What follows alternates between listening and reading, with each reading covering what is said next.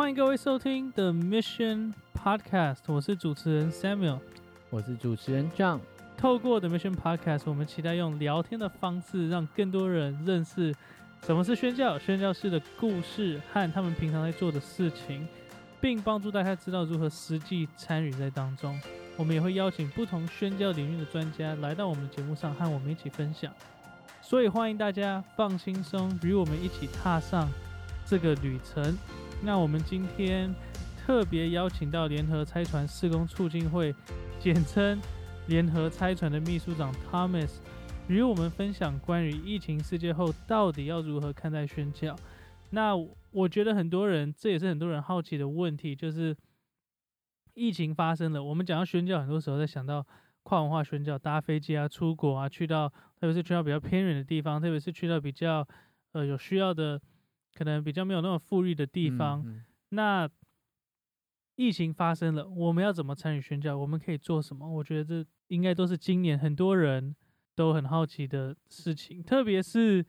如果你的教会取消短宣队，嗯，可能是在国内或是国外都有可能。你本来今年也要出去短宣吗？哦，man，我今年 我今年本来。不止短宣，我原本要去参与一个一年的，这算长宣或是中宣的计划哦，建堂计划。所以那个计划整个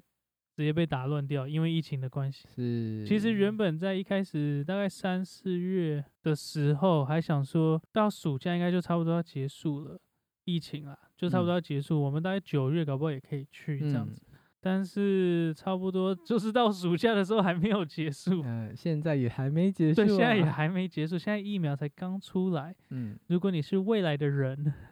你知道有些人他们可能 十年后会回来听这个，我想说，哎，二零二零年发生了什么事情？未来的人，未来的人会来听，对，二零二零年发生了一件很重要的事情，当大家一月、二月的时候很期待今年的时候，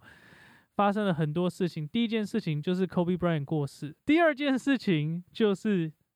那个 COVID nineteen 的疫情啊，对，让整个世界都停止运转。所以，如果你是未来的人，就是让大家 update 一下。对，二零二零其实不是一个很顺利的一年，相信大家的感受都是这样子。对，就是你原本的步调整个被打乱了。就是原本想说看九月能不能去，但是到了暑假就发现，哎，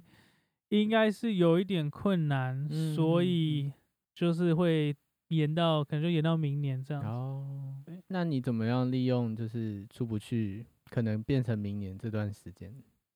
啊，我们都一定要有效率，对吧？就是我们绝对不能闲置我们的时间。我跟我太太就是我们现在在念某一个教会的圣经学院，嗯哼，就是想说就趁这一年好好装备自己。念了之后才发现。我真的很需要这个装备，很需要这个训练，嗯，很需要好好预备自己，自己这样子。我觉得就是，如果今年你是一个原本想去短宣的，你今年可能有一些计划，原本要什么升迁啊什么，我知道应该很多公司就是原本有要扩展的计划，但是现在都缩小了，这样子，嗯，就很有可能你的你原本的职压可能就就是要改变这样子，所以。就是如果今年你的 plans 没办法好好进行，那就好好预备对一下，没错。然后就是接受这件事情，因为我记得我去年还是我今年，反正年初还是去年年底的时候，我记得我就跟我太太说，如果真的要让再让我等一年才可以去的话，我真的会受不了，我真的等不及。然后结果现在我还在还在台湾这样子。你是一个很冲的人，就是很需要 赶快前进。我需要有人帮我拉住，就是我会很快的想要做很多事情，然后没有没有完成任何一件事情，就是对啊，就是很容易就是开始，然后就突然停顿这样。嗯，不过现在开始这个 Mission Podcast，哦，对对对对对，不错，真的很期待这个 Podcast。可以帮助更多人参与宣教，嗯，认识宣教。没有今年的疫情，没有现在的 Mission Podcast。当然了，对 对对，当然当然当然。其实这个 Podcast 我三年前第一次从匈牙利回来，嗯，没有没有讲错，第二次从匈牙利回来我就想做了。原本就是跟一群朋友去嘛，然后后来之后我们就办了一个分享会，嗯，然后分享会我们进行大概两两个快三个小时，就是我们五个人在台上，然后这样子聊天，然后分享，然后聊完之后，就是快到尾声的时候，我就看着台下人，他们也没有想离开的样子。嗯，我觉得哇，那个那个动能还在，就是那个 energy 还在，大家都好像还可以继续。然后我就觉得哇，如果有一个平台可以让我们长时间分享或是聊一些话题，那应该感觉蛮不错的。哎，那次分享会我有去欸，对，那个是我们第一次见面嗯吗？不是？没有，很久之后第一次见面。对，哎对，然后我那时候才发现，哎，你在原来你在这个教会的宣教机构嗯，工作。讲到你这个教会的宣 教机构，很顺利的这个换话题。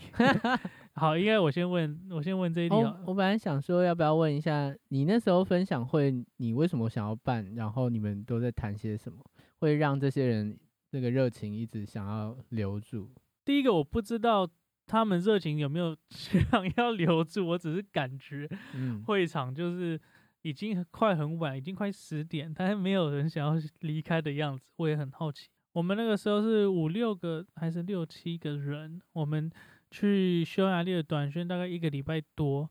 然后很有趣的是那一团没有牧者跟着我们，就是没有台湾的嗯牧者跟着我们，我们是去到当地，然后跟当地的牧者联络，然后他们来带我们。然后那个是我那时候我跟另外一个团长，我们一起带团。那那一次蛮就是就是这一点就蛮特别，因为我们团上的团员每一个人都比我小，嗯，然后你是最大的，对我是最大，但是不代表说我经验最多嘛。其实应该老实讲，我们的经验可能都差不多。我觉得很特别的是，那那一次我真的很感受到，就是什么是牧者的成全。嗯，我在想，哪有一个教会敢这样子就派一群刚毕业的大学生，然后就去到国外，而且还不是去什么很近的国家，是去很远的国家，嗯嗯那种我们我们大概转了两次机的那种国家，还没有转一次，但是就是大概很少教会这会这样子，所以那一次很特别，就是我看到牧者们的成全、信任，因为我现在回头看我那个时候自己，我也觉得我那时候真的 没有很成熟，嗯跟现在比起来了，当然未来会再比现在还更成熟，我们也要教。但是，对，那 就是我就觉得那时候很很嫩吧，这样子。然后我觉得我们回来分享，在座的都是我们的好朋友啊，或者也是跟我们差不多年龄的，或是比我们小一两岁的。我觉得我们那时候想要分享的，其实我们一直回到一个点，就是哦，原来我也可以，就是我原来我也可以宣嗯教，原来我也可以参与。然后很多时候，应该说我们没有花很多时间在讲我们在那边做什么，嗯。然后那个通常会是一个分享会的重点。嗯。但是我们那个分享会的重点，就是我们当然还是有讲说我们做哪些事情，但是我们我发现那个分享会的重点，很多时候都会环绕在我们如何克服自己的那个恐惧，还有那个拦自己的拦阻这样子，嗯或是我们的担忧、我们的挂虑，就是很多大部分的时间都在聊这个。那对你自己而言，你的担忧通常会是什么？我那个时候的担忧，第一个大概就是金钱，哦，就是钱，然后跟很多人一样，就是跟那个我们那个团很多人一样，大概有两个，就是大家不是钱就是语言，这两个是最大的。钱是第一个问题，因为那时候我刚刚退伍，所以我想说，如果我在没有工作，就去参加，就大笔花费到这个东西上面，那真的是一个不是一个很好管家的行为，嗯，而且是一个很会觉得很没有责任感，不要不是奢侈，但是就是一个没有，就是一个很大笔的花费了。那时候我们的这个传道，这个宣宣职处，就是台北林良堂的宣职处的传道有问我说：“诶，那你有没有兴趣想要参与？”对，然后我就说，我就直接回答说，就是我有，但是钱真的是一个很大的问题。嗯，嗯，然后你知道，你每次跟你的牧长或者传道讲说你的钱是很大的问题的时候，他们一定都会回你回你那几个经文嘛。就是要有信心。对对对，哦，嗯神会供应，对，神是我们的供应，哦，不用担心金钱，哦，就是就是一样，神的国，神的意，他要将一切 对你所需对对，要的都加给你，都是那几个经文嘛。对，这嗯个我也知道，所以我跟他讲的时候，我就知道你一定会跟我讲这些。当然，我还是有祷告啦，就是还是有。还是有考虑，我跟我太太都那时候都有在考虑，而且我们那时候都在找工作。很奇妙的是，我们后来好像是我 我有点忘记那个流程是什么，但是我印象是我们答应了，然后隔天我们都一起找到工作了，嗯，就是我们隔天都收到 offer，跟我们说，就是我们原本在面试的就收到 offer 说哦，就是我们录取了这样子。从那个经验，我真的感受到，有时候你真的就是要跨出那个信心的那一步，你要先跨出去之后，你才会看到神的手托住。嗯，对，嗯我觉得我想象的一个比喻就是，你行走在水面上，然后你踩下去的，你要准备踩下去的那一瞬间，脚底是没有东西，因为是水嘛。对但是你一踩上去的时候，神就已经扶住你的脚了。嗯，我觉得嗯是那种感觉，就是你要先跨出第一步。我觉得这也是有一点像是亚伯拉罕献以撒那种感觉，就是虽然虽嗯然没有神没有要我献出我的 哦，神没有要我献出我的这个，没有要我杀掉我的第一胎什么的，但没有那么可怕。但是我觉得就有这种感觉，就是神在考验你，神在试验你。嗯，嗯对，嗯，对，其实我觉得这也是蛮像疫情的状况，因为疫情就会限制宣教说，哦，我觉得好像没有办法，没有办法。但那个信心的脚步就是告诉我们，诶，其实是有路的，然后你这个神是会供应的。你这样拉回来也是蛮厉害的，你这样拉回来我们今天的主题，对对对，也是蛮厉害的。疫情的发生，很多教会啊，或是很多团体可能会说：“哦，我们现在是一个暂停的阶段，大家都一直在等，我们什么时候可以回去？我们什么时候可以回去到原本的样子？”嗯，但是我们会看见，就是哎，搞不好神没有让我们回到原本的样子，神在震动我们的一些系统、我们的体制，然后要我们开始承接接下来就是所谓的 new normal，就是我们现在的不寻常要变成我们的寻常。嗯，对，所以线上主日 maybe 就是 it's here to stay，就是它 不是一个短期内或是可能永远不会消失的一个东西。我们我们牧师也讲了一个很重要的，就是我们要思考，就是我觉得他让我们看到，就是我们遇到这些问题挑战的时候，我们是要跨出去的，我们是要继续往前的，而嗯。不是一直要回到原本的聚会的心态，因为如果我们，因为事实上就是不会回去，世界将会有人完全改变。没错，对，那叫你在这个宣教机构工作，在教会的宣教机构工作，嗯我想问一下，就是那你们教会是怎么去因应，就是这个疫情？这个疫情发生的时候，我相信就是你所在这个台北灵粮堂的宣旨处，嗯有很多的原本很多计划要去哪里，要去哪里，要去哪里。那后来就是因为疫情发生，后来就几乎都暂停。那你们是怎么去应变，或是怎么让已经报名的人他们持续 参与宣教？这样子，我觉得可以分三个部分，一个就是从呃在当地的宣教士的角度，然后再就是那这些本来要参加短宣队的人，他们要怎么办？对，那第三个就是，那我们身为这个 台北灵粮堂宣旨处，我们的这些童工们原本做的事情可能都停下来，那我们要做什么？对，那我觉得还蛮感谢神的，就是我们在各地的宣教室，就是很快就有一些紧急应变的措施，就是他们可能就虽然聚会变成线上，他们也的确是要习惯说，哎、线上可能要用 Zoom 啊，要用什么啊，很不习惯啊，会有也觉得说啊，这是弄这个好麻烦呐、哎、其实但是过个两三周，他们就慢慢就学会了，然后也觉得哎、越弄越好。强迫大家马上变 IT 专家，对，就是要 马上要学会熟悉一些器材啊什么的。对，那甚至我知道在瓜地马拉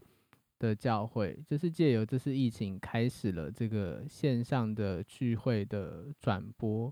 嗯，结果聚会人数就从原本少少的人，到后来就是有超多其他的人，就是也开始在追踪看他们的转播，所以嗯好像已经突破了可能有一千个人。哇，对，所以其实是蛮奇妙，就是神也是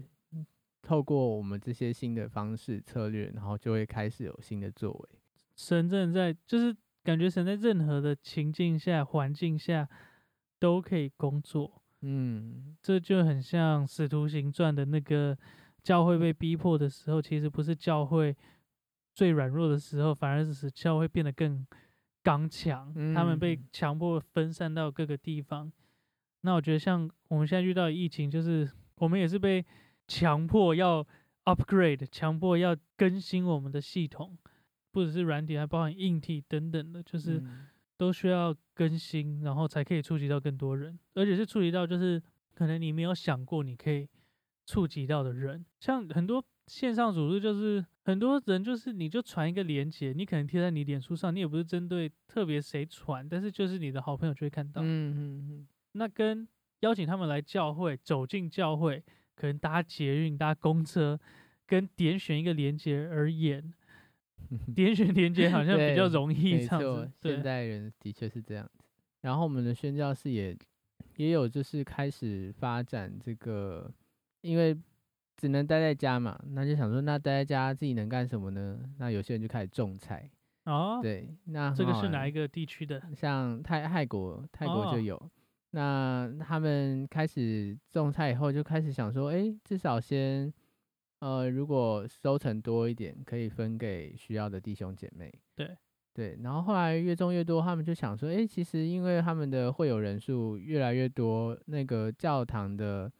呃空间也是慢慢的有点不够，可能要去找下一个场地，所以他们也需要这个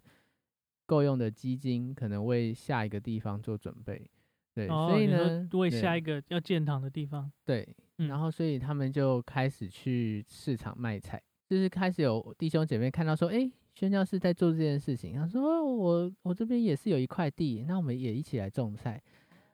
结果就越来越多菜，以后呢，哇，他们就真的到市场卖，然后就好像第一笔基金大概有超过应该一万块，哇，对，种菜就就是弟兄姐妹就主动一起参与嗯，这件事情。没错，所以就很奇妙。宣教士原本也没有想到说要种菜啊，只是有点像无心插柳柳成荫的感觉。而且那时候疫情好像是不是也很难出去外面买菜？对，所以就想说，哎，自己种不用出去，这样也安全一点。嗯，而且这个不是你平常会想说你的事工要做的一件事情嘛，就是你的施工可能有好几项，可能有十项、十几项，嗯，然后种菜可能就是不是前三项 的事情，但是疫情把这种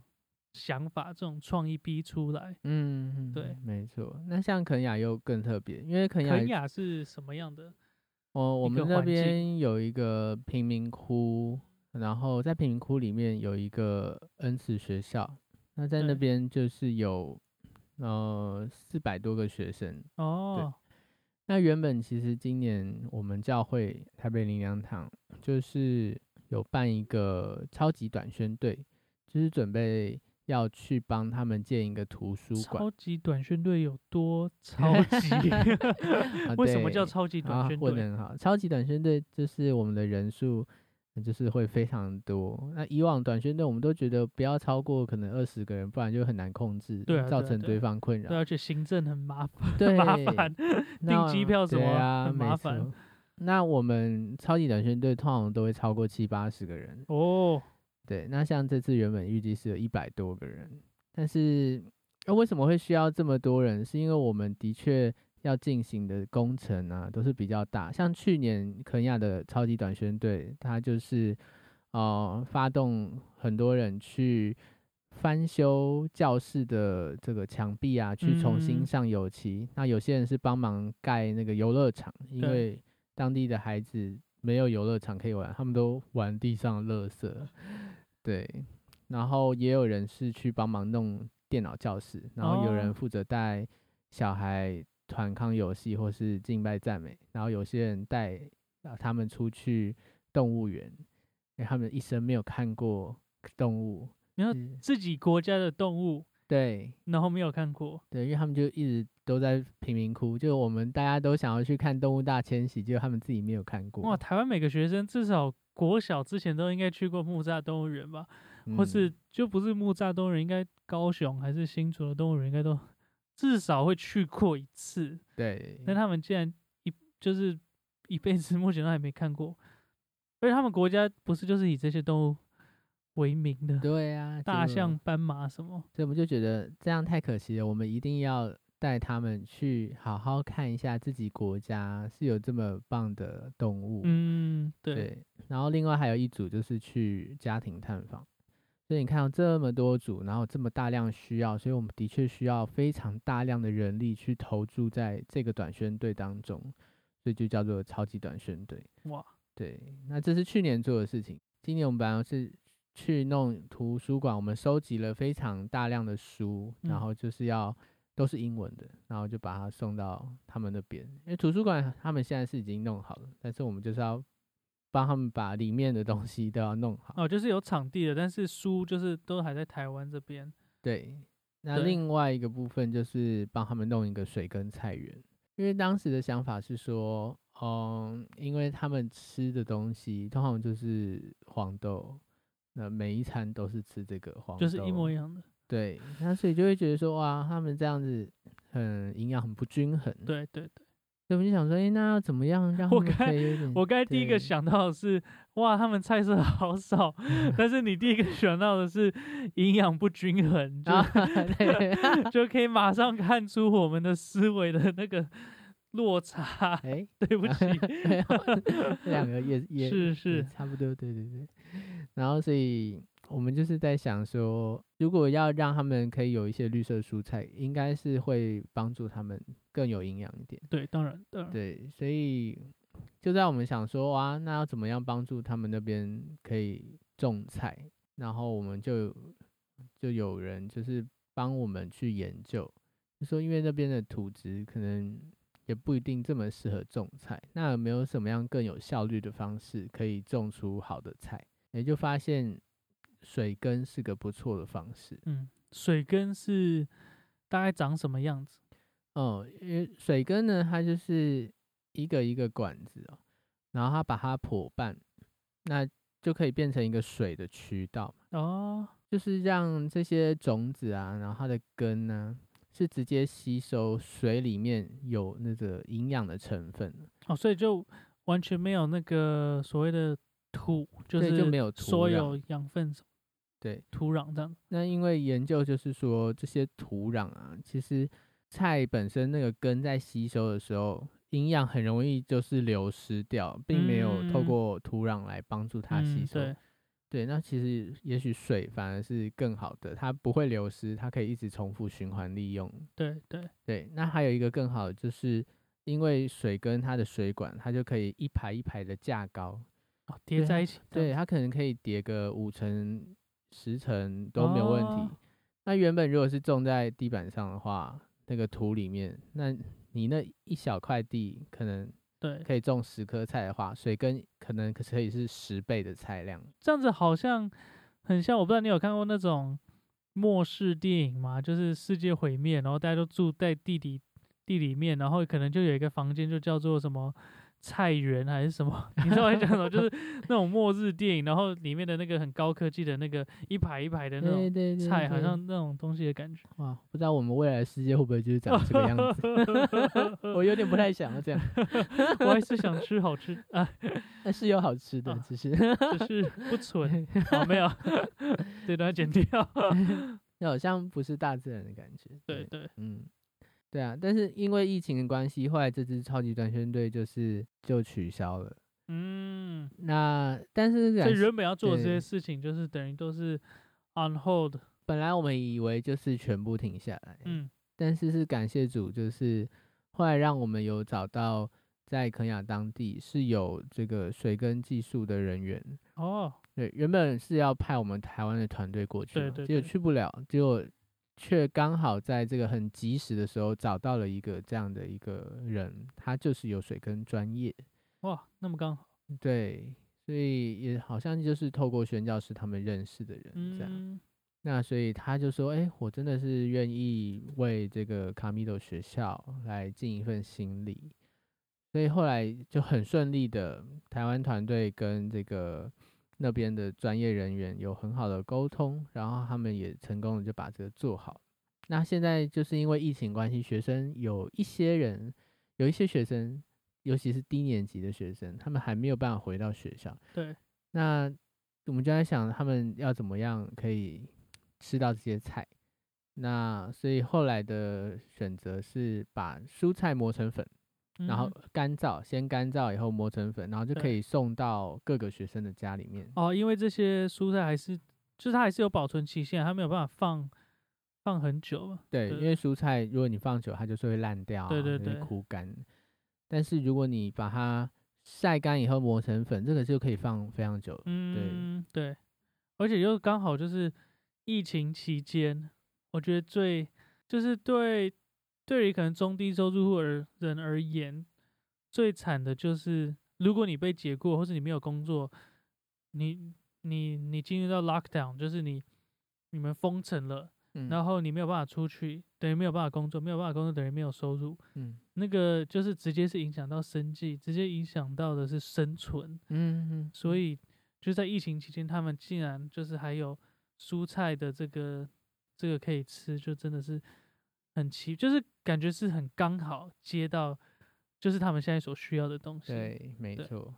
那就刚好就讲到第二个部分，就是那原本想要出去短宣的人，对，我们要怎么样去做一个调整？那我们就觉得哇，他们这么有福音热情，怎么可以浪费呢？那、你说原本就是有报名这个肯亚短宣队，对，哦，OK，, 我们就想一说，百多人嘛，对啊，对不要浪费这一百多个对福音很有热情、很有动力的这样的行动力。其实我那时候，我那时候听到就是有那么大的短宣队，然后我又听到有疫情，然后可能会取消的时候，我就想说，哇，就是这是多么庞大的行政的 工作，因为你已经定，你计划已经定了，然后你还要改机票，然后你还要改，比如说住宿的地方，然后还要协调这些东西，就真的是我去年就是行政组的，哦所以 我懂辛那个心酸，了对，真的是，嗯，蛮不容易的。对，但是真的也会很有成就感了。你说忙完对，订完那么多机票对，之后，然后看到 哇，你服，因为你服侍的不是当地人，行政团队你服侍的就是自己人。嗯，但是你看到，哎、他们能够在前方服侍当地人，服侍的很好的时候，其实你心也会觉得有成就感，就是哇，我做的也是值得的。对，对因为你你们就是他们最好的那个 support 资对源，对，对，那所以后来想说，不要浪费这一群有行动力人，我们就说，哎、那其实台湾是有很多需要的啊。而且当嗯时因为就是疫情刚开始的时候，对，呃，台湾也是有一些措施啦，然后就是很多店家就是因为这样，生意就开始比较少少很多人，哦，对因为国际。观光客也进不来，那可是自己台湾的人其实也会有一点害怕出去，对。对，所以我们就特别是餐嗯。厅，我记得那一段时间真的是，就是餐厅很多都是很空的，对都没什么人，所以我们就想说，我们就是要去，呃，先去收集一下我们教会里面的弟兄姐妹有没有本身就是做餐饮的啊，或者哦是他们做生意也可以，对但是他们的生意受到疫情很大的影响的话，嗯那我们身为他们的弟兄姐妹，我们是不是最应该先来帮助他们？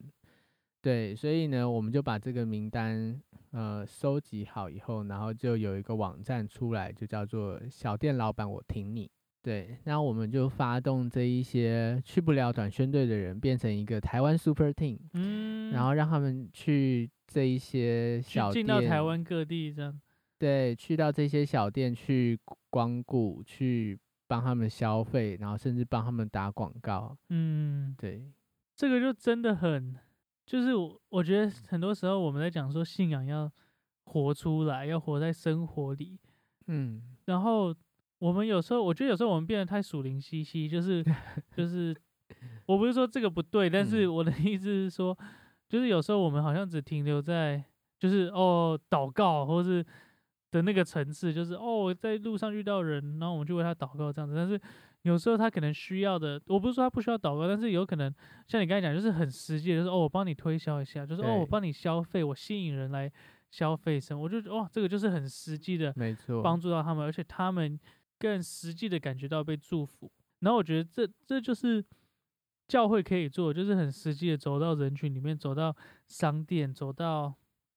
大街小巷，嗯嗯然后实际的去看到人们的需要，嗯，然后看到他们当下真的需要的是什么。我觉得像耶稣，他也是他看他接触人群的时候，他就是先看到他们的需要，他看到他们嗯有疾病需要得医治，有鬼需要被赶，他看到这些需要之后，然后他也是去满足他们的需要。嗯嗯对，所以我觉得这个活动就是很，就是把教会拉回到那个再次走入人群，再次很实际的去接触到人嗯嗯那种嗯感觉。对啊，没错啊。而且我看到好多团员也很用心，就是嗯，知道不只是消费，因为如果我们几次性的消费，可能也对他来说没有真真正对小额的多少的帮助啊。对对对，所以后来他他们更重视的是说，哎、他们现在可能比较沮丧，那可能我们就会有很多的聊天啊，送卡片给他们啊，为他们祷告啊。我觉得这嗯些行动其实这些小店老板给我们的回馈就是。第一次发现说，哎、教会是真的有在 care 他们对，对对对，这种感觉，就像你说的，就是要接地气，要不是属灵习性，或是只是对礼拜天聚集而已。就真正把福音就是活在你的生活周遭，跟人的接触，这是非常实际的宣教。所以这是第二个部分嘛，就是出不去的人，那要怎么办？那第三个部分就是我们这种管理单位，身为宣教部，身为宣教部，我们该怎么样继续我们的工作呢？因为我们本来是要可能出差去关怀宣教士啊，或者是提供一些资源，那就没有办法。对，那我们就开始想到说，诶，那平常因为宣教士他可能定期会回来跟他们的家人就是有互动，他们现在回不来，嗯，所以我们就想到说，诶，我们可以来做关怀他们在台湾的家人。哦，你说这些宣教士他们是没有办法回来，他们还在国外，对，但他们家人在台湾。嗯。嗯，OK，所以我们也是就找时间就去探望他们的家人，然后跟他们说，哎、我们在联络这些宣教士的时候，知道他们在那边都状况很好啊，然后嗯。过去几年的认识也看到这个福音怎么样的有一些进展啊，对对对对就跟他。们家人分享。宣教是需要跨出信心一步才出去，但是我觉得对家人而言，他们也是要有很大的信心，才愿意让自己的小孩出去。对，特别是父母或是亲戚什么，就是父母他们其实也要很大的信心。对，然后不管是非基督非基督徒还是基督徒父母，我觉得都需要很大的勇气。所以我觉得教会可以这样子去关心他们，也是一个让他们被看见的感觉。而且很多时候，这些宣教士在外面就是有一点都默默默默无闻这样，嗯因为大家平常不会看到他们，大家平常看到的可能是主日熟悉的几个面孔，但是我觉得教会这样子真的是真的有让人感觉到被被关心。对，那其实倒过来也是，我觉得宣教士也蛮需要信心离开家人，因为对。尤其在台湾文化当中，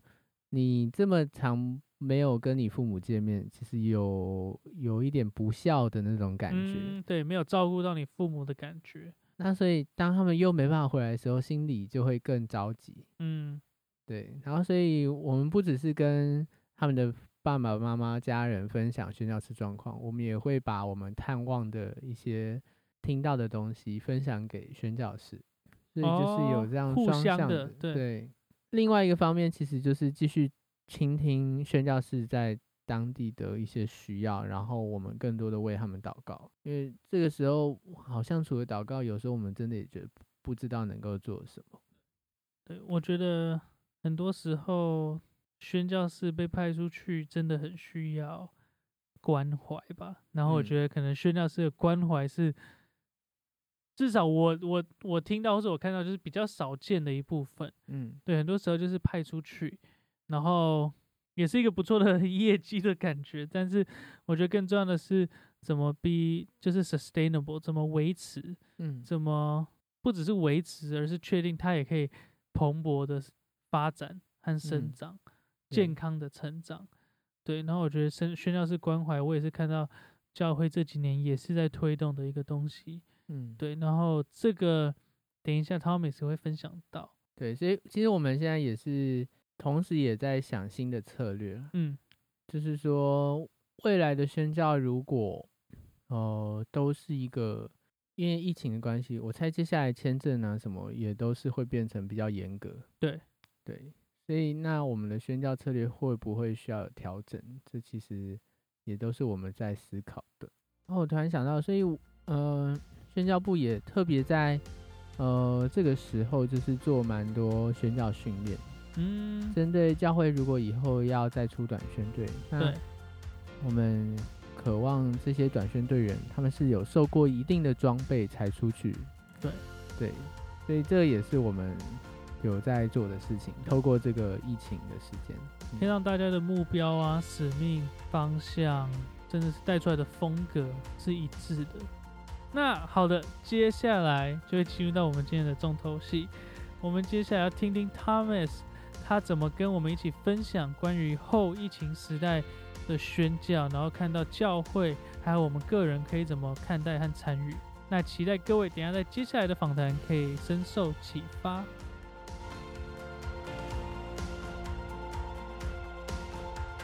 大家好，我是 Thomas。然后呃呃，谢谢 I Mission One 今天的这个这个邀约哦。那二零二零年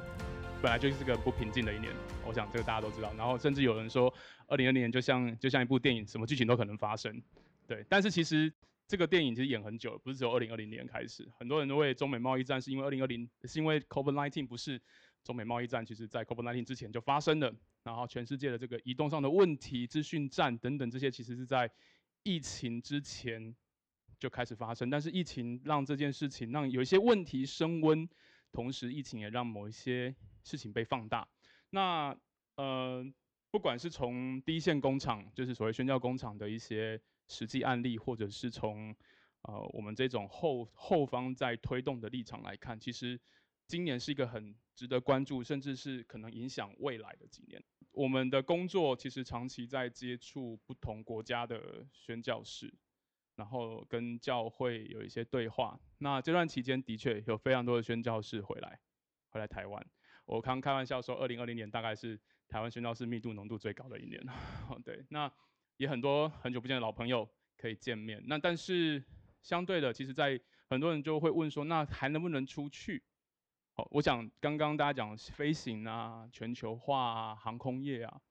那其实在今年有很多大概在七八月之后，其实从七八月暑假之后，陆陆续续过去，因为在宣教工厂遇到疫情因素回来的宣教士，其实陆陆续续在今年年底就会返回宣教工厂。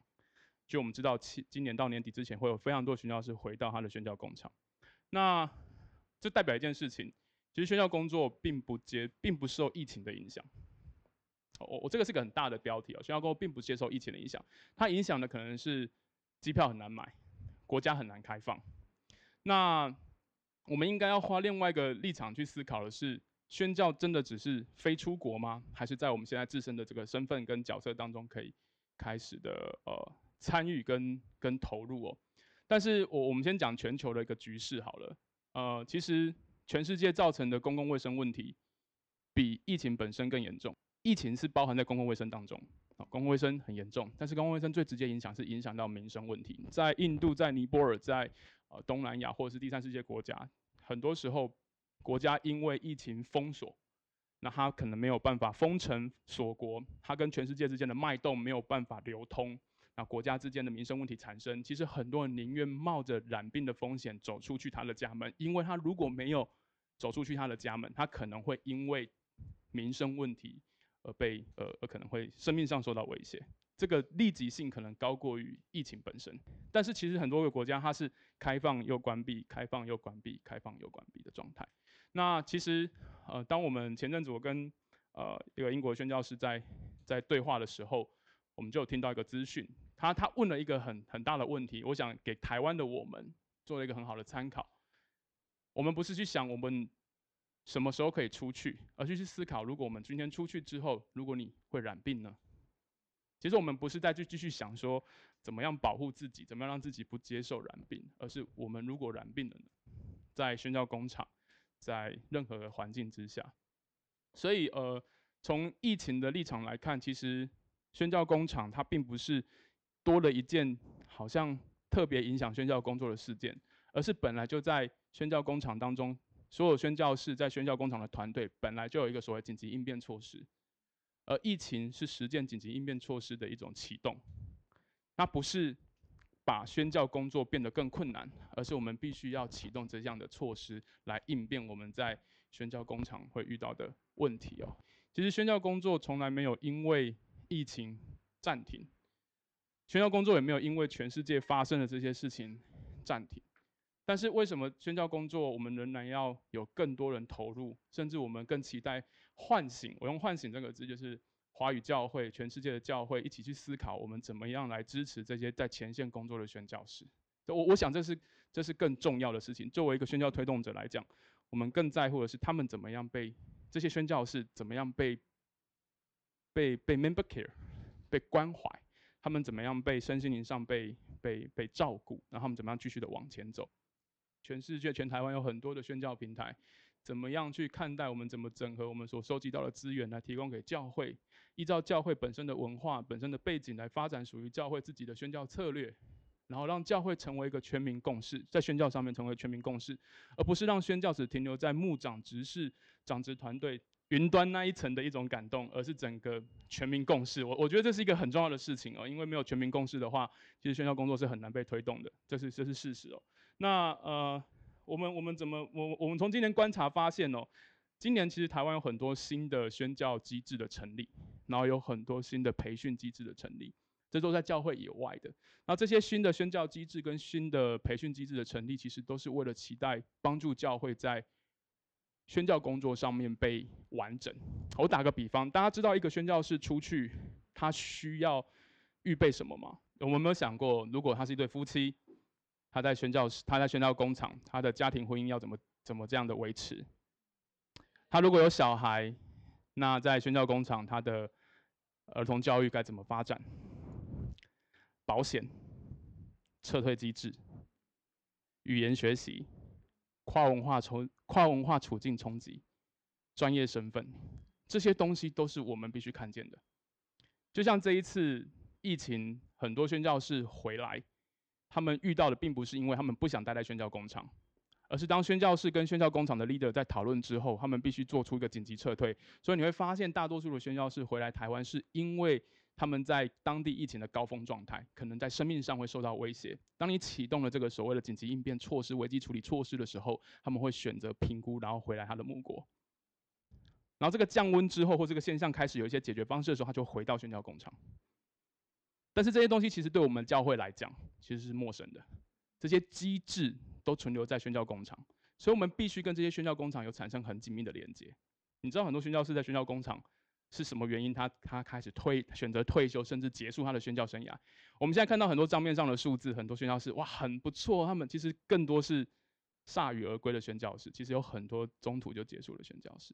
大部分的问题是出现在他在工厂上跟同工之间的相处关系。大部分 nineteen percent 九成是因为跟同工之间的相处。宣教工厂、宣教士需不需要被牧养？需要。他不是 Superman，他不是他不是超人，他不是无敌的，他需要被牧养。所以我们在宣教教育当中，我们一直在倡议一件非常重要的事情，就是宣教士其实没有不一样。我们也不应该把宣教士这个身份把它格局再往上拉。原因是因为，其实我在跟大家分享另外一个我们正在正在也不是说倡议，也正应该是说正在正在发展的事情。其实。宣教士这个词汇会渐渐的消失，不会再谈所谓 missionary。为什么？因为有三个很重要的关键哦。一个是我刚提到的，宣教士不应该被被神化，他跟我们都一样。OK，那我们也应该要参与宣教的事情，不对吗？不是吗？然后第二个事情就是，其实宣教这个词汇在许多的工厂是不适合出现的，在很多的环境是不适合出现的。第三个是，其实。你看宣教师在宣教工厂做的事情，大部分还是专业领域的事情。他可能被称为跨文化工作者，他可能被称为语言学家，他可能被称为老师，他可能真称为媒体记者，他可能称为牙医师。所以，他不见得会叫做宣教士。宣教士不是一个用来凸显自己职称的东西，它是一个你对于上帝委身的决定。从宣教的立场来思考，呃，教会在后疫情时代的发展，其实对于基督的身体，就对教会来讲，其实这是个机会，这不是个危机。在宣教工作上面，特别是哦，其实。你看着整个教会历史的发展，教会历史并没有因为这世界发生什么事情就结束了，反而是更加的强壮跟茁壮。所以，我们怎么面对这个危机哦？好，就是说我们必须把保护主义的思维把它挪开。那第二个就是建造全民动员的宣教使命型教会。我想，这个关键是在于，我们是把宣教当成是一件事工，还是把我们所有事工的核心放上的是大使命？听懂吗？我们发展敬拜赞美，我们发展儿童。儿童主日学，我们发展社区服务，我们发展差派，我们发展所有施工，它的中间核心到底是什么？你会发现很多的施工的中间核心是不同的，那造成一个问题，把它并没有办法连在一起，造成一个问题，我们没有一起的共识。所以，怎么样建造教会有一个以大使命为核心发展出来的每一件事工，这是非常重要的事情。儿童，我们怎么样看待我们儿童，培育我们的孩子们未来成为宣教士？我们怎么样把它视为童工，而不是视为一个被教育者？我们在看待敬拜赞美的时候，我们唱的诗歌不再只是为我们自己而唱，而是愿上帝的国领导。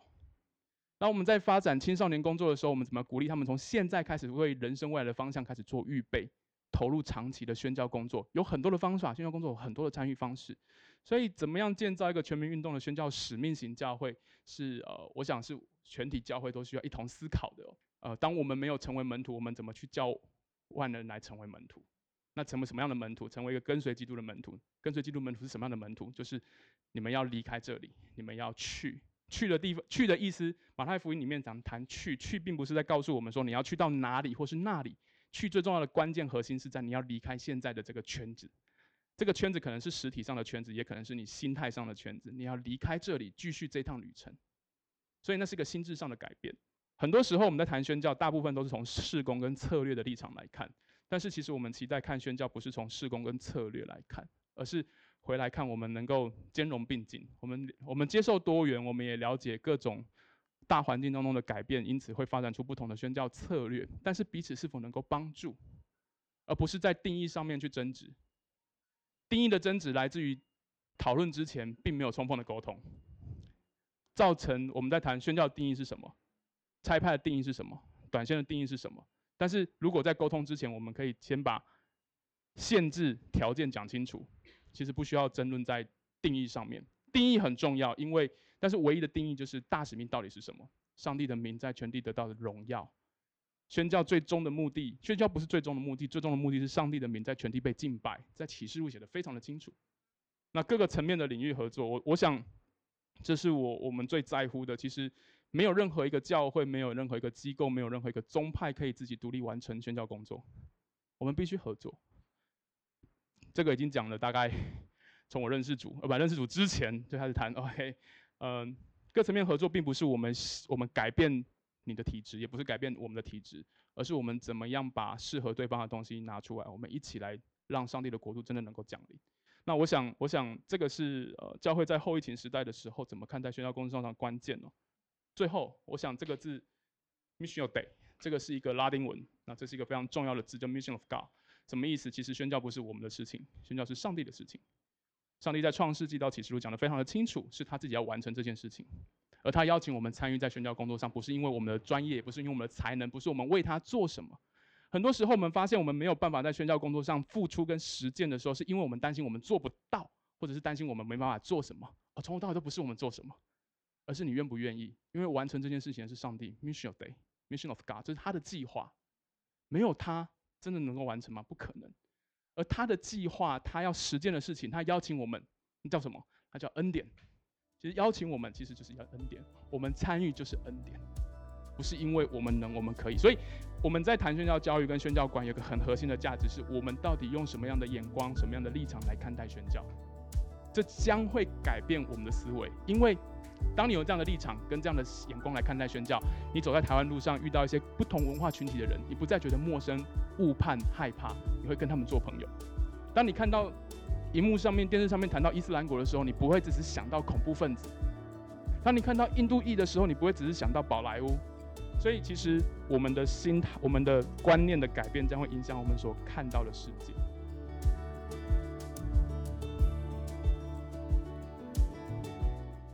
希望刚刚大家听到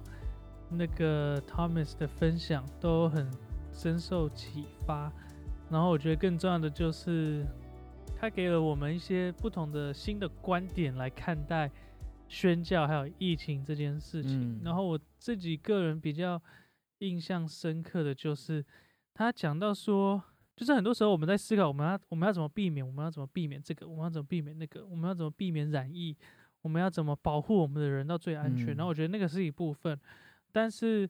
世界有一天会再打开，不管有没有疫苗。嗯，我们不可能一直封闭下去。到了有一天我们需要打开的时候，那台湾是否预备好了？嗯我们的宣教机构、各个教会是否预备好了？如果真的有这样子的突发状况的疫情，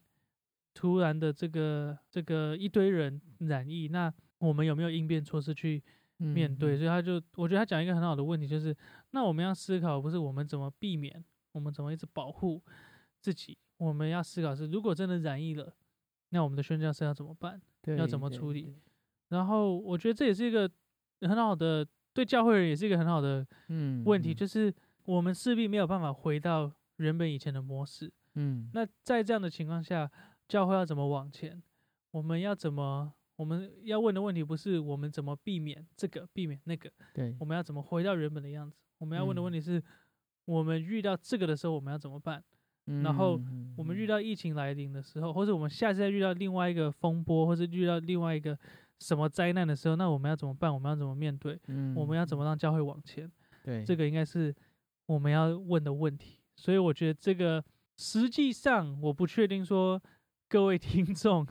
因为我不确定各位听众你们现在在的位置是可以有多少可以影响决策这样子。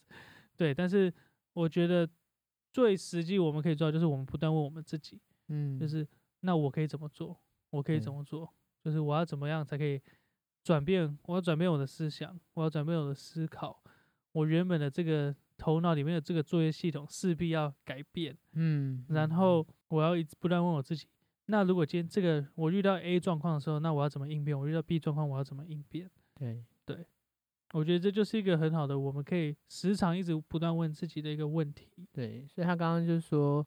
其实他觉得宣教是在疫情下的宣教工作并没有改变，我觉得还蛮让人省思的，因为就是这些疫情的东西早就应该是在宣教士的危机处理应变措施里面的其中一环。对，所以并没有多少的改变，只是现在发生了，那我们要怎么去应对？那我另外还有一个比较深刻的是，他说他觉得未来宣教士这个名字会渐渐消失。嗯，对，因为他他觉得说，宣教士本身这个名词就是对于很多国家就是不承认啊，而且也不允许这个名字。那我们如果未来的宣教士要出去的门槛本身就是一个呃商人或者是一个怎么样专业的身份的人，那我们为什么要用一个宣教士的名字来框架住谁是宣教士？对这样，因为其实好像大家都可以透过你的专业去传福音，到矿化的地区传福音。那他们其实就是我们现在所说的宣教士，所以这个名字也许会不在这样。对，因为不是每个国家，你不可能你的护照上或是你的你的文件上 Visa 上就写宣教士，不是每个国家都有所谓的宣教士的护照，或是嗯宣教士的 Visa 让你进去。像可能很多中东国家、伊斯兰的国家就没有这样的东西，然后你对写宣教士，他马上一刻就把你挡在门外，就一定不会让你进来。没错，我觉得这也要让我们重新思考，就是宣教训练。我觉得宣教是要经过训练，但是我觉得好像就连你今天如果是一个平信徒，你今天就是一个可能教会不是一个什么职位的一个基督徒，嗯，我觉得你去到像伊斯兰地区的国家，也是很大的影响力。嗯，你生活在那里就是一个很大的影响力。你可能不是称自己是一个宣教士，嗯，但是你在那里生活，你在那里营商，你在那里做什么交易或什么，我不知道，就是可能不是宗教相关的职业，在那里当老师，好了，就是光是这样子就可以成为一个很大的影响力，因为嗯。对很多穆斯林而言，那是他们可能一辈子唯一看到基督徒，对，真的。唯一看到活生的基督徒，就是在他们面前这样子，所以未来的宣教士可能不会是你想象的教会差派出一个宣教士去建立嗯教会那种，嗯，他可能就是今天你是基督徒，然后你被你的公司外派嗯。到沙地阿拉伯好了，嗯，外派到北非好了，其实那也是一个做见证的机会，没错，会跟我们传统想象的那个样子很不一样。所以各位听众，如果期待自己可以也用这样的方式被神使用，可以好好开始好好想一下你的未来职业，想一下你要做什么职业，可以被外派，嗯 可以出差，不知道。对，好，那在每次结束前，我都希望给予我们的听众两个可以实际参与的方式，就是嗯我们不要只是听到一些很棒的 ideas，但是我们却没有一个可以回馈或是回应的方式。那在这边给各位听众两种实际参与的方式，那我称为一颗星的行动，还有三颗星的行动。那所有介于一颗星到三颗星的行动之间，就是两颗星的行动。OK，所以一颗星的行动就是最基本的、最基础的，就是我觉得每个人应该都可以做到的。嗯三颗星的行动比较需要花，比较需要再多跨一步，需要牺牲一些东西，你才可以做到。不论你挑选哪一个，我们要责备任何人，我只是希望大家可以跨出去，有一点点行动嗯也好。这样子，那本周一颗星的行动就是，如果你想认识什么是联合拆船，这是什么样的机构，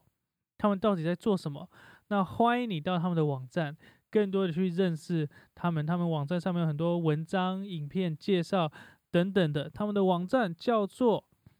U M O T 点 G R O U P，OK，、所以就是 Umot 点